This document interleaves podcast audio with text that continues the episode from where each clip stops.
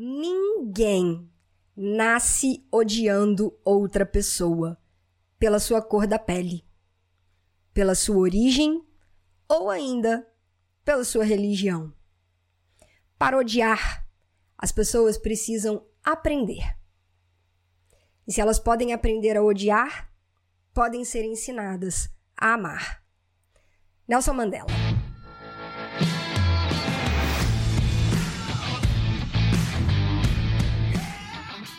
Seja muito bem-vindo! Seja muito bem-vinda a mais um episódio do podcast Papo Cabeça. Aqui a gente bate altos papos profundos, sempre fazendo reflexões sobre a vida. Eu sou a Renata Simões, nós estamos na segunda temporada deste podcast, no 25 episódio, ao longo dessa semana fazendo reflexões sobre esse filmaço Escritores da Liberdade, o título em inglês é Freedom Writers, e hoje, pra gente encerrar maravilhoso esse primeiro, essa primeira reflexão que nos traz Nelson Mandela, e já tem muita coisa pra gente poder mergulhar só nessa nesse pequeno trecho dessa dessa fala dele, né? Uma criança ela não, não odeia. A nossa programação natural é pro amor. Uma criança, ela já nasce com esse sentimento puro e elevado. Ao longo da vida, coisas vão acontecendo e baseado naquilo que a gente vai vendo, ouvindo e sentindo na nossa vida, nós vamos moldando as nossas lentes, os nossos filtros e as nossas verdades também conhecidas como crenças. Gostamos de falar sobre isso muito, que explica muita coisa, né? Então, é muito interessante parar para pensar nisso, né? E se uma pessoa ao longo da vida, de alguma forma, ela vai tendo contato com isso e ela vai moldando o comportamento, as verdades, as lentes dela também, porque não é só isso, mas também baseado nisso, no que ela foi ouvindo, sentindo e vendo ao longo da vida. E se aí ela aprende, se ela aprende a apontar e ninguém fala, olha, não faça isso, porque acontece.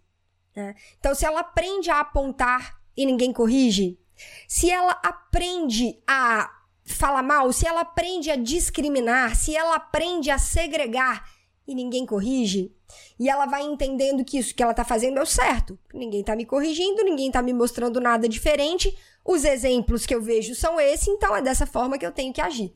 Só que se ela pode aprender isso, se uma pessoa pode aprender isso, em algum momento, e por mais desafiador que seja, se já tiverem passado muito tempo, muitos meses, muitos anos, um período muito longo, às vezes uma vida sendo norteado ou baseado por determinadas verdades, mesmo assim, ainda é possível ensinar essas pessoas a amar. Mesmo assim, ainda é possível ensinar que pode ser de um jeito diferente. Desde que existam nesta neste cenário, nesse contexto, duas coisas alguém a fim de ensinar e alguém a fim de aprender e mudar. Se eu tiver só uma pessoa disposta a ensinar e eu não tiver alguém disposto a aprender e mudar, não vai, não vai rolar, não vai dar liga no processo, não vai dar match. Se eu tiver só uma pessoa a fim de mudar, mas que ao redor dela e tudo que a cerca não contribui ou não não não fornece a, a, a, o material, a matéria-prima que ela precisa para ir promovendo essas mudanças, também dificilmente vai rolar. Aqui não significa necessariamente ou obrigatoriamente que exista uma pessoa, um tutor, um coach, um profissional, alguém que vai norteando o processo de mudança. Essa pessoa ela pode conseguir só, só, sozinha, ela, é, mas ela precisa de matéria-prima. E o que, que é essa matéria-prima? Essa matéria-prima pode ser livro, essa matéria-prima pode ser curso, pode ser treinamento, pode ser exemplos, pode ser uma conversa. Né? É, é mas precisa existir a matéria-prima, porque a pessoa ela precisa se munir de alguma coisa. Pode ser religião, pode ser a fé, podem ser os mentores espirituais, os anjos, os guias, os guardiões, seja lá o que você acredita. A pessoa ela tem que estar tá aberta para poder acessar a matéria-prima que ela precisa para se transformar. Né? E aí isso acontece, essa transformação pode acontecer de diversas formas diferentes. Mas a, o, o grande ponto é: sempre vai ser o momento de promover a mudança, sempre vai ser o momento de promover a transformação. Momento do filme que eu achei isso incrível, que eu achei isso assim. Que eu falei, cara, velho, a gente vai se apaixonando cada vez mais pela Erin, né? A gente vai. A professora, ela, ela, é incrível como ela vai conquistando a gente a cada passo que ela dá na trama, né? A cada nova tentativa, a cada nova coisa que você fala assim, putz, não é possível que essa mulher vai fazer isso. Ela vai lá e faz. E aí a gente vai se encantando cada vez mais com ela, com a história dela. É o momento que ela chega para trabalhar. Então, um dia, um dia comum, que ela tá chegando na escola para trabalhar, e aí ela para e ela olha o pátio da escola. Ela fica ali olhando o pátio. Daí é muito legal, né? A, a câmera vai girando assim, vai pegando vários ângulos.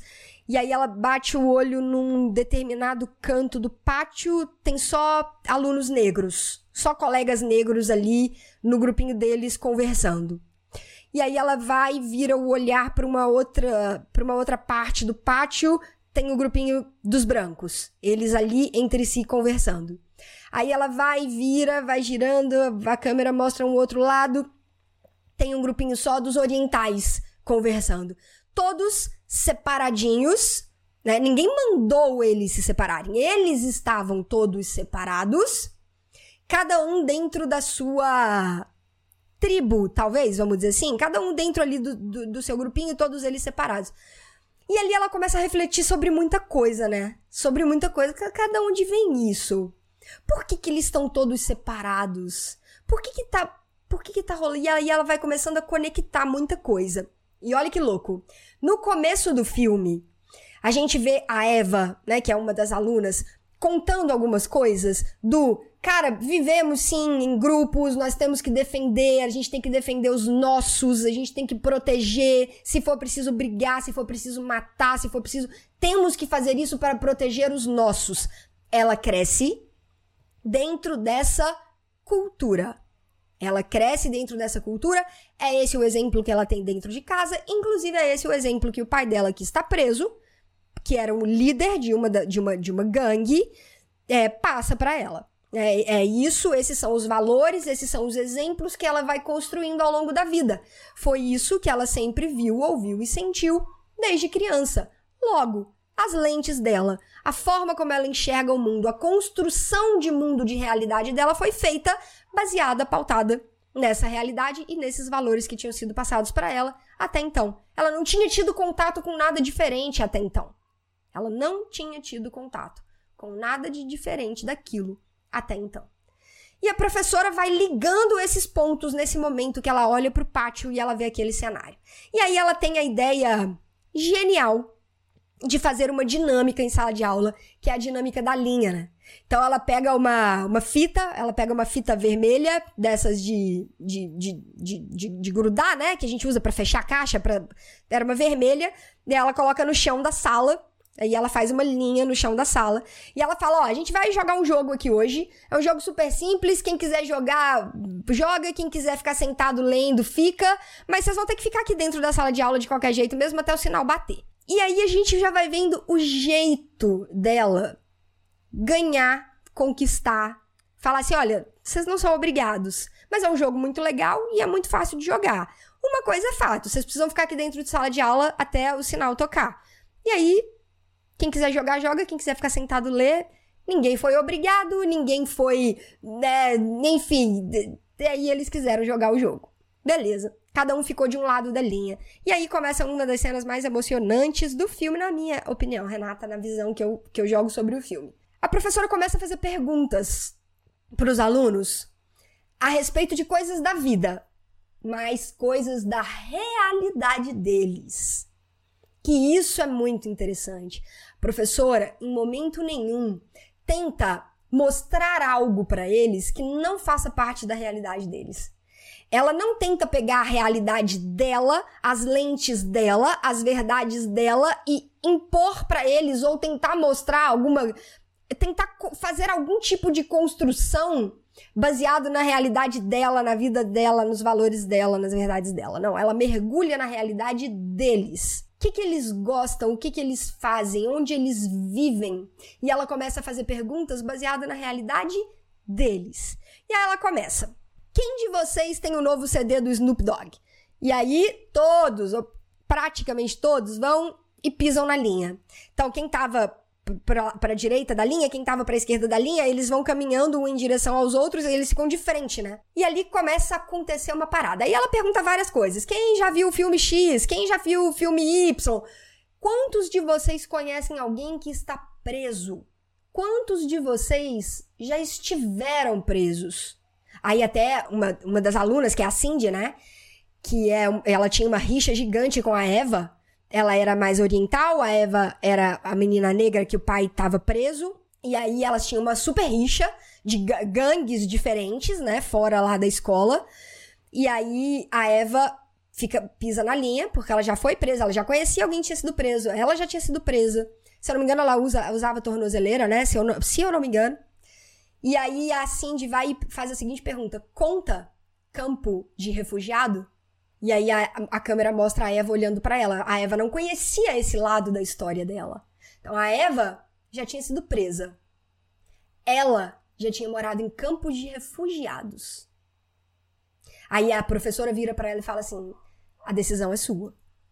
Ah, se você considera campos de um campo de refugiados uma prisão, a decisão é sua. E ela vai e ela pisa na linha. E aí ela e a Eva estão pisando na mesma linha. E isso vai acontecendo com várias, várias outras coisas. A professora pergunta: quem de vocês conhecem pessoas de gangue? Então, vários pisam na linha e eles vão se olhando. Enquanto eles avançam e pisam na linha, eles vão se olhando. Talvez ali eles tenham tido uma oportunidade de lançar o olhar sobre outros colegas que dividiam a sala de aula, experiências de vida, né, de um processo de formação de cidadão, de ser humano, e eles nunca tinham a oportunidade de lançar o olhar em cima da história de vida da outra pessoa que estava ali do lado. Eles só queriam saber de brigar, de discriminar, de apontar, de fazer bullying. E conhecer de verdade. Cara, quem é você? Da onde você vem? Qual que é a sua história? Qual que é a história da sua família? Quais são os seus valores? No que, que você acredita? Talvez eles nunca tivessem tido a oportunidade de lançar esse tipo de olhar antes dessa dinâmica maravilhosa que a professora levou para a sala de aula. Aí, além disso, aí ela faz a pergunta boba, né? Todo mundo, nossa, que acredita fazer essa pergunta. Quantos de vocês fazem parte de gangue? Obviamente, nenhum deles fala, porque a escola não permite isso. Ela fala, ok, ok, ok, desculpem, mandei mal, né? Tipo, mandei mal. Então, eles até zoam ela querendo ter uma linguagem mais jovem. E aí, eles dão aquela zoadinha nela e tal. Ela fala, beleza. Quantos de vocês conhecem pessoas. Quantos de vocês já perderam amigos queridos por conta de briga de gangue? E aí, vários pisam na linha. Quantos de vocês já perderam mais de um amigo? Vários pisam na linha. Dois, três.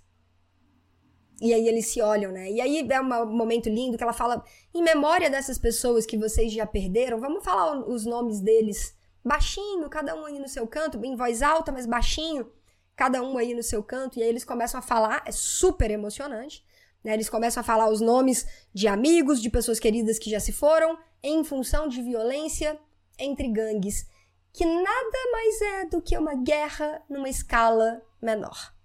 Né? Que são as guerras que acontecem aí fora o tempo inteiro. Tem pessoas morrendo, amigos, entes queridos, são os mesmos sentimentos os mesmos sentimentos. Ah, o outro não pode, eu sou melhor, eu tenho que proteger os meus, custe o que custar. E aí, nessa hora, ela vai e introduz, e aí eles, eles se olham, eles se entendem, muita coisa muda ali, naquela dinâmica, naquele exercício vivencial. Muita coisa ali muda, muita coisa acontece, e aí depois que acaba esse exercício, tá, a professora agradece, ela fala, olha, muito obrigada por vocês terem participado do exercício, muito obrigada por vocês terem se aberto, por vocês terem se entregado. E, e aí ela agradece com o coração, que dá para ver que tudo que ela faz é com o coração, nada dali é da boca para fora, nada dali é para cumprir protocolo. Ela, ela, ela, ela conseguiu sentir o que, que ela causou nos alunos e ela agradece por toda a entrega, por toda a confiança que eles tiveram. E aí, nesse momento, ela pega duas sacolas do chão, coloca em cima da mesa e ela fala o seguinte: Cada um carrega a sua própria história. Inclusive, você sabe como fala isso em inglês? Carregar a sua própria história. Então, lá no canal do Telegram a gente vai aprender isso com essa fala, com esse trecho, com esse momento do filme. Cada um carrega a sua própria história. E é importante que a gente conte a nossa história. Nem que seja pra gente mesmo. Mas é importante que a gente conte a nossa história. E para isso eu trouxe aqui alguns diários. E aí ela tira os cadernos que ela comprou para que eles escrevam e ela fala o seguinte: ó, vocês podem escrever o que vocês quiserem. Vocês podem escrever música, poesia, vocês podem escrever sobre o passado, sobre o presente, sobre o futuro. O importante é que vocês escrevam. Se vocês não quiserem que eu leia, eu não vou ler. Eu só preciso ver que vocês estão escrevendo. Então eu só vou folhear o caderno assim de vocês para ver se vocês estão escrevendo. Essa vai ser a forma que eu vou avaliar. E não vai ter nota. Não vai ter nota A, B. Nos Estados Unidos eles usam muito esse critério, né? De A, B, C. É, para poder dar nota. Como que eu posso dar a nota em cima da verdade de cada um, que é tão pessoal, né? Que, enfim. Então, vai ser só um critério de se vocês estão escrevendo ou se vocês não estão escrevendo. E aí, quem quiser que eu leia, eu vou deixar ali um armário disponível. Esse pedacinho aqui do armário, ela vai lá, mostra o um pedacinho do armário. Esse pedacinho aqui do armário, eu tenho a chave, tá? Só eu tenho acesso a ele. Se vocês quiserem que eu leia o que vocês estão colocando nos seus diários, é só deixar o caderno aqui e eu vou trancar e depois eu fico com a chave. Depois, no próximo dia de aula, eu venho, abro, ele fica aberto. Quem quiser que eu leia, é só deixar ali. Para surpresa dela, unanimidade. Todos começaram a escrever e a deixar o caderninho lá no armário para ela poder ler. E ela foi mergulhando naquelas histórias e se deparando com realidades muito duras, muito duras, muito desafiadoras e que foi ajudando, inclusive, a professora a entender a magnitude, o tamanho, a proporção do que ela estava ali fazendo por eles. Só que além disso tudo, né, além da Erin, da Miss D, poder acessar todas aquelas histórias de vida, toda, toda, todo aquele cenário, toda aquela realidade vivida por aqueles jovens, para eles também começou a acontecer uma coisa que é linda, que é quando a gente começa a pegar coisas que estão aqui dentro, sabe? Dentro do nosso peito, dentro do nosso coração, que às vezes vão angustiando a gente, sufocando, que às vezes fica difícil até de respirar quando a gente não coloca para fora. E eles encontraram um jeito de colocar para fora, porque, gente, uma coisa é fato. Energia, energia, ela precisa, ela precisa fluir. A nossa energia ela precisa fluir de alguma forma. E ela, ela, ela, ela vai ser transmutada, porque tudo na vida é um processo de transmutação. Então a nossa energia ela sai, ela flui. Como ela vai sair, como ela vai fluir, como ela vai ser transmutada, é que é a grande questão. Se eu tenho muita raiva, muito rancor, muito ódio, muita dentro do meu coração, isso não das duas uma, ou sai ou fica dentro, mas vai transmutar. De alguma forma vai transmutar pode transmutar em ações, em violência, em guerra, em tiro, em discussão, em briga, em agressão física, agressão emocional, agressão moral. Pode ser transmutado dessa forma. Ou se eu guardo, se fica só comigo, pode ser transmutado em somatização, doença. Não sei quem já ouviu falar esse termo, eu gosto bastante da, de usar essa expressão. Ela é muito clara para mim, né? A, a emoção, as nossas emoções, elas se alojam na nossa carne. Se elas não fluem, elas ficam alojadas. E quando elas vão ficando alojadas, elas acabam somatizando. E aí elas podem somatizar de diferentes formas: depressão, estresse, doenças físicas, né, diferentes tipos de tumores que aparecem, psoríase, enfim, tá? tema aí para outras coisas, mas aqui o importante é só a gente falar isso. Então, muitos daqueles jovens são agressivos, são violentos, ou são extremamente calados, tristes, depressivos, porque ou extrapolam ou guardam.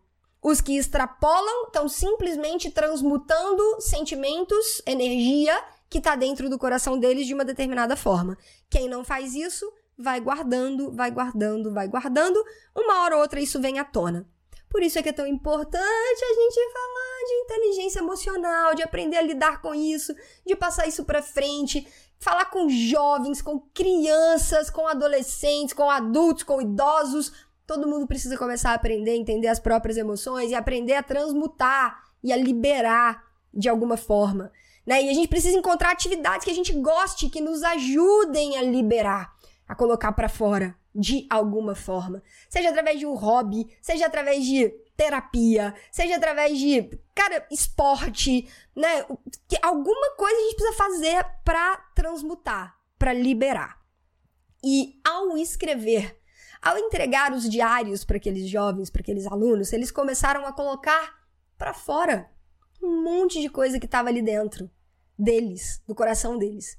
Né? Então eles estavam transmutando de alguma forma, colocando para fora. E ó, um detalhezinho depois do outro.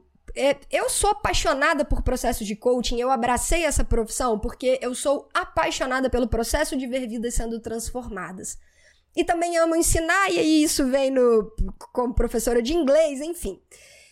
Mas a gente, quando estuda ferramentas de transformação, como, por exemplo, dentro do coaching, dentro da PNL, da programação neurolinguística, que é uma, né, uma outra área que eu também sou apaixonada e que também trabalho muito com isso, quando a gente vê tudo que a Erin foi fazendo, tem ali várias ferramentas que a gente utiliza dentro de processos de desenvolvimento pessoal, de transformação.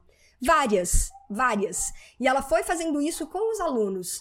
Olha, vivenciar uma dinâmica de um determinado jeito, aprender a olhar para o outro, aprender a olhar para suas próprias questões, para sua própria história, aprender a fazer a leitura da história do outro, respeitar, se respeitar para respeitar o outro, aprender a, a, a ampliar o seu mapa de mundo através das experiências de outras pessoas, desenvolver a empatia, colocar para fora o que você está sentindo.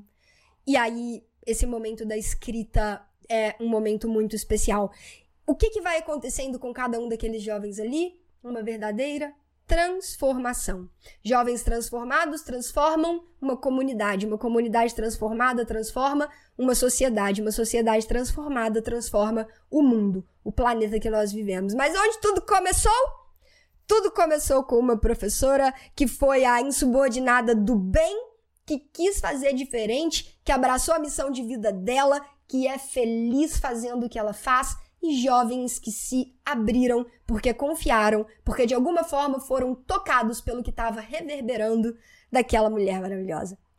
Reflexão de hoje final para a gente passar por tudo isso, cara, sejamos, sejamos como a professora Erin, sejamos como a Miss Gruel e a partir do momento que a gente escolhe isso, a gente começa a contar uma história diferente. Eu te convido a refletir sobre a sua história em três momentos. Quando você olha para o seu passado, como você conta a sua história? Como você conta? E aí presta atenção como que você está se conectando ao seu passado. Quais são os sentimentos que estão aí dentro de você que fazem parte da forma como você conta a sua história? Isso pode ser ressignificado se tiver muito pesado, se tiver muito duro, se tiver muito. Vai fazendo isso, vai treinando fazer isso olhar para a sua história e acontecimentos que talvez não tenham sido tão prazerosos ou que não tenham sido tão bons, como que você pode contar isso de um jeito diferente que possa amenizar ou suavizar o que aconteceu? Ninguém vai fazer isso por você, tá? Só você pode fazer isso por você. Então, esse é o primeiro momento. Como que você vem contando a sua história? Segundo momento, como que você está contando o que está acontecendo hoje? O que está rolando aí? O que, que você está construindo hoje? Nesse exato momento que você escuta este podcast, o que, está rolando aí na sua vida? O que, que você tem feito? E como que você conta isso que você tem feito? Você se orgulha disso que você está contando? Isso aí, tudo que está acontecendo, você está orgulhoso, orgulhosa disso que está rolando aí? E o terceiro momento é o que vai ser contado. E no futuro? Primeiro, para onde você está indo? Você tem clareza?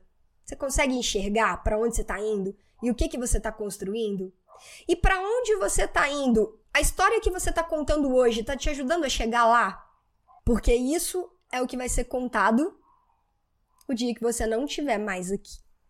Cada um de nós carrega a própria história e é importante para gente contar a nossa história, nem que seja para gente mesmo.